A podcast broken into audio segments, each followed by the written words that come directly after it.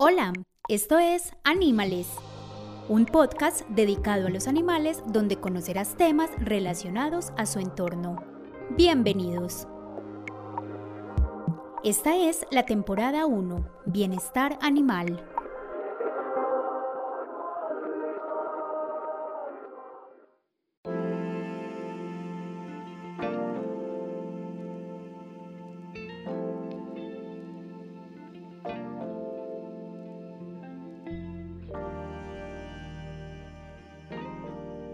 Hola, les doy la bienvenida acá al primer programa de Anímales. Es un podcast en el que vamos a charlar mucho sobre los animales, curiosidades, cosas muy, muy técnicas también. Vamos a tratar de traer invitados eh, que nos puedan ilustrar y dar conocimiento acerca de los animales. Pero primero pues los quiero saludar. Yo soy Juan Manuel Dávila y estoy con mi compañera Mariana Salazar. Hola, hola Mariana. Hola Juan Manuel, ¿cómo estás? Les damos la bienvenida y les queremos contextualizar el programa de hoy que se tratará de la domesticación de la fauna silvestre. Bueno, y para ese tema tenemos un invitado muy especial, un profesor de la Universidad eh, de la Corporación Universitaria La Lasallista, es docente de inmunología, microbiología y fauna silvestre. Él es Santiago Monsalve. ¿Cómo estás, Santiago? ¿Qué más? ¿Cómo vas? Muy bien. Eh, bueno, hoy queremos tratar temas que nos han parecido curiosos a nosotros y que tal vez eh, tenemos como en la mente eh, muchos imaginarios que, que, hemos creado pues a, lo largo de la historia con los animales silvestres. Eh, yo creo que todos hemos estado en la casa de nuestros abuelos, así que tienen un pajarito en la casa pues y nos parece muy normal. Y también queremos hablar de todas esas cosas con Santiago, de todos estos animales pues que no, no deberían estar eh, encerrados en una jaula o dentro de nuestras casas. Pero vamos a tocar un tema que nos pareció muy curioso, que Mariana tiene una noticia y pues estamos en, en este momento estamos en cuaresma, entonces Mariana va a hablar de, de eso. Santiago, acá encontramos nosotros una noticia que dice que la tradición de muchos pueblos en Colombia pues agudiza el tráfico y, y comercialización de especies silvestres y maderables durante los 40 eh, días de la cuarentena, ¿cierto? Entonces nosotros queremos saber más o menos eh, a qué se refiere este tema. Sabemos que incluye el tráfico de tortugas y de otros animales eh, para el consumo humano, pero queremos que de pronto nos, contextualices un poco. Bueno, mira, desde la época de los enúes mmm, hay un consumo de tipo tradicional, de tipo cultural. Y te estoy hablando antes de la llegada de los españoles, portugueses e ingleses al Nuevo Mundo. Y durante, digamos, todos estos siglos, desde la colonización del continente, quienes llegaron al Nuevo Mundo han aprovechado los recursos de diversas formas. ¿Cómo? Pues mm, muchas veces se exportaba, por ejemplo, carne de, de animales de silvestres a España, a Portugal. Muchas veces se exportaba, por ejemplo, la grasa para alimentar, perdón, para hacer, por ejemplo, velas de cebo. Se exportaba la carne de los manatí para alimentar esclavos. Se exportaba la piel de los manatí para hacer regos. Y lastimosamente, digamos, debido a todas esas circunstancias, hay algunas especies que se han visto muy afectadas a través de, de los siglos. Eh, Colombia, por ejemplo, tuvo focas en San Andrés Islas y están extintas. Tuvo. Tuvo. Eh, la última foca que se llamaba, pues el nombre genérico pues, de pila era foca del Caribe colombiano y ese último individuo, hay una foto por allá en el zoológico del Bronx de 1910, es la última foto de un individuo de esa especie. Ese individuo ahorita está, eh, tiene, está digamos, se, le hizo taxidermia eh, y actualmente está en el Museo de Historia Natural del Zoológico del Bronx. Entonces, resulta que por, mm, digamos que la fauna silvestre tiene diversos efectos antrópicos sobre sus ecosistemas. Eh, la inclusión de especies amenazadas, perdón, especies exóticas, como por ejemplo el hipopótamo, es una especie que puede afectar la, fauna local. Hay especies que mm, han sido utilizadas con fines de laboratorio, por ejemplo, algunos calitrícidos, titis, titis, se utilizan en industrias, por ejemplo, farmacéuticas para la investigación de cáncer de colon. Y salieron mm, por allá en 1950 algo así como 40.000 titica blanco hasta 1978 que empezó la norma en Colombia. Y hoy ya se sabe con certeza que hay más títica blanco en laboratorios que en el mismo bosque seco tropical de donde ellos son nativos. La icotea pasa lo siguiente. Trachemis calorostris es el nombre científico de ese individuo, pues de esa especie. La icotea ha sido consumida desde la época de los cenúes. Que es la tortuga, ¿cierto? Sí, es una tortuga de río, ¿cierto? dulce acuícola, con una, mm, digamos, una mm, línea naranja que llega más o menos a medio centímetro por detrás de la, del ojito. Hay una especie muy parecida que es norteamericana, pero la línea naranja ya toca, digamos, el ojito. Esa es la diferencia fenotípica externa entre una especie y otra especie. Resulta que para digamos los católicos, porque yo soy no soy creyente, para los católicos eh, la Cuaresma y la Semana Santa se hacen bajo la premisa del ayuno. Para algunos ayuno es no comer, para otros ayuno es cambiar la proteína de origen animal por pescado, ¿cierto? Entonces, habitualmente Ustedes ven en el centro del país personas que no comen carne los viernes, personas creyentes, y cambian la carne por pescado. En la región caribe es habitual encontrar normalmente en los platos, pues yo viví 10 años en la región caribe colombiana y a uno le dan pescado muchas veces en la semana.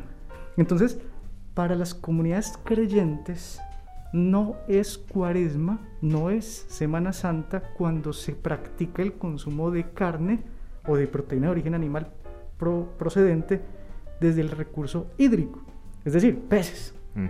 Para ellos eso no es, no es cuaresma. Cuaresma es comer algo que no esté en su plato, en este caso icoteo.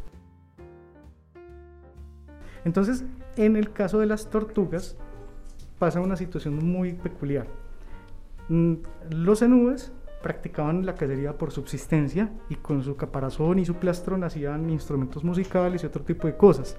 El problema es que de manera teológica esa, mm, digamos, mm, esa transmisión del conocimiento teológico desde los españoles a los nativos que vivían en, en, el pasado, en el Nuevo Mundo, pues dio también ese tipo de tradiciones teológicas, entre esas la Cuaresma y la Semana Santa. Para el Mm, digamos, el nativo de la región caribe colombiana específicamente, sobre todo de los mm, departamentos de Córdoba y de Sucre, porque en el Bolívar también se puede dar, pero sobre todo en la zona de la Mojana, es decir, en el sur del Bolívar, mitad de Bolívar. Pero son sobre todo en estas dos regiones geográficas. Se aprovecha la temporada seca de las tortugas, donde no hay lluvias, porque ellas entran en un proceso que se denomina la estivación, que es como una especie de hibernación, pero no tan dramática.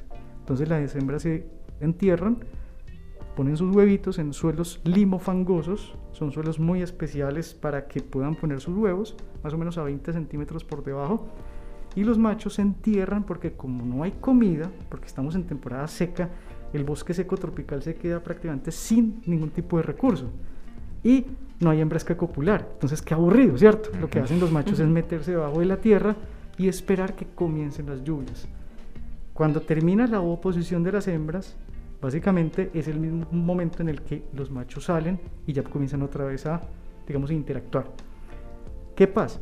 En Cuaresma y Semana Santa, para el mm, mm, eh, nativo de la región caribe colombiana, no es Cuaresma si se cambia digamos, la carne por pescado, porque ellos habitualmente consumen pescado como un O sea, en sí su, su creencia no es dejar de comer, o sea, no, no, comer carne, sino cambiar los hábitos alimenticios que tienen generalmente. Pero eso se da más que todo en pueblos, ¿cierto? Eso es, una, mm. es algo muy cultural de pueblos. Conservación Internacional, que es una ONG eh, estadounidense, y la Universidad de Córdoba, en un estudio en el cual yo estaba también a cargo, llegamos a una misma conclusión, dos estudios diferentes, más o menos todos los años, no sé el año pasado de pandemia porque pudo haber cambiado, pero todos los años salían más o menos 1.500.000 tortugas hacer alimenta, para alimentar en Cuaresma y en Semana Santa a nuestros hermanos de la región caribe colombiana. Increíble. ¿Cómo la hacen? Hacen en una tortuga, despresan miembros anteriores y posteriores, muchas de ellas llegan muy flacas porque las hembras, como están en oposición, los traficantes, cuando las extraen de los, de los ríos, las llevan a, a, a chiqueros, los ponen como en especie como de, de, cuartos de piso de cemento, donde ponen cerdos y dejan que sea cuaresma para poderlas vender más caras. El problema es que las tortugas hembras, como yo te decía, tienen que oposicionar en suelos limofangosos y una de las principales causas de muerte, éxito, es decir, fuera de su hábitat natural por tráfico de fauna, es la ovoperitonitis. Como las hembras no pueden oposicionar, básicamente el útero se, se le rompe y se mueren de ovoperitonitis. Y lo peor, muchos de los traficantes no pierden las tortugas. Esas tortugas que se les mueren las despresan y las venden en bolsas de plástico transparentes en los mercados. Lo que yo quiero decirles que, y le digo a mucha gente, es que lo que se debe hacer es no comprar. Porque cuando se compra el animal en la carretera, está acolitando un negocio ilícito. Y está acolitándole al tipo seguir yendo todas las veces que quiera ir con esa plata porque él ve eso como algo, digamos, que le trae réditos económicos. Es una cuestión, perdón, una cuestión como muy parecida a cuando uno va a Cartagena y antes ya no tanto, pero se veían las, los carruajes estos con los caballos todo el día. Pues si la gente se sigue subiendo, ellos van a seguir con los caballos. Y, y es algo muy parecido porque pues es su manera de subsistir estas personas que tienen estas carretas. Entonces, si el gobierno no les ayuda comprando o de alguna manera eh, financiando una carreta que no tenga que tener un caballo, pues ellos van a seguir con sus caballos y van a seguir maltratando a sus animales. Bueno, y de otro lado, también hay que decirlo, mm, pues no son todos, pero sí hay que decir que quienes pueden, digamos, intervenir más en este asunto con las psicoteas, pues precisamente la misma mm, Iglesia Católica o la mm, Iglesia Cristiana, también de esas eh, comunidades, porque son los líderes. Invitándolos a que no Invitándolos a que no lo hagan, como lo han hecho en algún momento, y sí lo han hecho, porque yo conozco muchos curas que han, se han metido de lleno el asunto mm, con lo de las... Eh, eh, mm, palma de cera. Palma de cera, exacto. Es que además es un proceso educativo que se hace en compañía de pues del mismo agente que, que lo causa, pues que es no la iglesia directamente lo causa, sino que pues de alguna u otra forma por, por la cuaresma se da, ¿cierto? Entonces, pues si, si a quien le creen es al, al, padre, a, esa, a, esa, como autoridad, entonces obviamente si él les dice, no, pues pero eh, respetemos la fauna silvestre, respetemos las tortugas, entonces obviamente sería una forma súper, súper, súper aportante de que pues que deje por lo menos en, en cierto grado de, de, de consumirse, ¿cierto? Bueno, una de las cosas que es muy importante y yo quiero como mm, finalizar el asunto, es que obviamente el ecotea es una especie, Trachemis es que está ya, digamos, en un listado de posible amenaza, posiblemente se encuentre ah, entrando como en peligro. Porque no solamente sacan una hembra, sino que cuando mm, se comen a una individuo, se comen a la hembra con todos sus folículos. Todos huevos. Exacto, entonces no se comen solo una hembra, sino que se comen 20 o 30 individuos. O sea, están parando la reproducción. Están parando la reproducción porque hacen el consumo no sostenible en el tiempo debido a, pues, a, esa situación. Y que no le prestan los suelos adecuados que ella necesita para, para, pues, para parir. No, y es que ni siquiera podría hacerlo en el cemento. Y lo otro es que ya está estipulado que el consumo de esta carne puede representar un problema amplio de salud pública en los humanos. Se ha demostrado que los reptiles pueden tener más o menos unas 80 cerobares de salmonella y 40 cerobares de E. coli. Eh, básicamente sus tractos digestivos. Esas tortugas no son manejadas desde ningún punto de vista bajo protocolos de salud pública de faenado, como se hace, por ejemplo, en el caso de la industria bovina. Entonces, se ha demostrado, y esos son estudios ya publicados, la relevancia mm, en la salud pública humana debido al consumo de la misma. Bueno, es que estamos viviendo una pandemia con, con hipótesis de que es a partir del consumo de un animal silvestre, entonces es algo y es lo más plausible, peligroso. Es, lo más plausible, es lo más plausible en este momento. Bueno, el, el tema zoológicos. Muchas personas tenemos como el imaginario de que toda la vida pues nos han llevado al zoológico. Como una cárcel de animales. Eso, y siempre como que nos, nos nos damos cuenta de que este animal está encerrado, no tiene pues muchos espacios, eh, pero también no, no, nos damos cuenta que los zoológicos son como un refugio para muchos animales que se encuentran pues en, en, cautiverio y que van allá y como que allá se les, se les brinda pues como una atención. Esto como, mm. como para ubicar a la gente realmente cuál es la función de los zoológicos en, en, el, contexto social. Además ahorita lo mencionabas y, y pues nos contabas que el oso perezoso de tres dedos además no se, no se reproduce en estado de cautiverio, entonces también es como un tema interesante porque siempre vemos los animales en cautiverio y decimos, no, pues pero, o sea, qué tristeza, ¿cierto? Pero además es como eso de conocer que no todos los animales se, se reproducen en ese estado. Entonces quisiéramos que nos contaras un poquito de ese tema. Bueno, son dos temas amplios, ¿cierto? Entonces vámonos al primero que, que, también tiene un contexto histórico. Tendríamos que hablar un poquito de la historia para que me entiendan como se los dije ahorita. Resulta que los zoológicos en el medioevo, los primeros que se fundaron fueron precisamente en castillos europeos. ¿Quiénes eran? Príncipes, reyes que se iban al África, que se iban al Asia, pero eran tan valientes ellos, según ellos, pues en realidad se dejaban ayudar de, obviamente de nativos y capturaban animales vivos ya no los capturaban muertos, ya no los cazaban, sino que trataban de capturarlos vivos para mostrarlos. Para exhibir. Para exhibirlos. Eso así arrancó en los primeros zoológicos, pero te hablo de hace 600 años atrás. Realmente el primer zoológico, o sea, establecido como primer zoológico, fue el zoológico, si no estoy mal, el de Múnich, en Alemania. ¿Sí?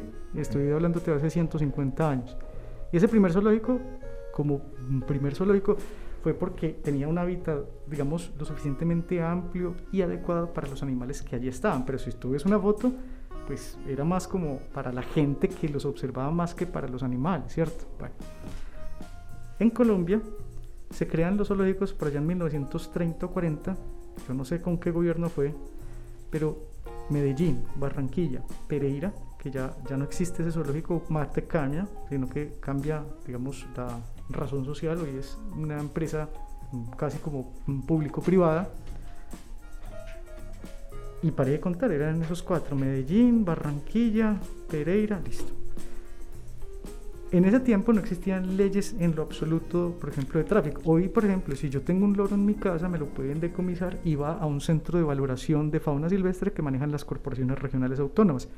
En ese tiempo no. En ese tiempo cualquier persona podía ir a la puerta del zoológico y vender cualquier animal silvestre al director del zoológico. Por ejemplo, yo voy a un bosque, yo saco un, mustélido, por ejemplo, un mapache, y lo pongo en la puerta del zoológico y le decía al director, venga, le vendo este mapache por 50 mil pesos.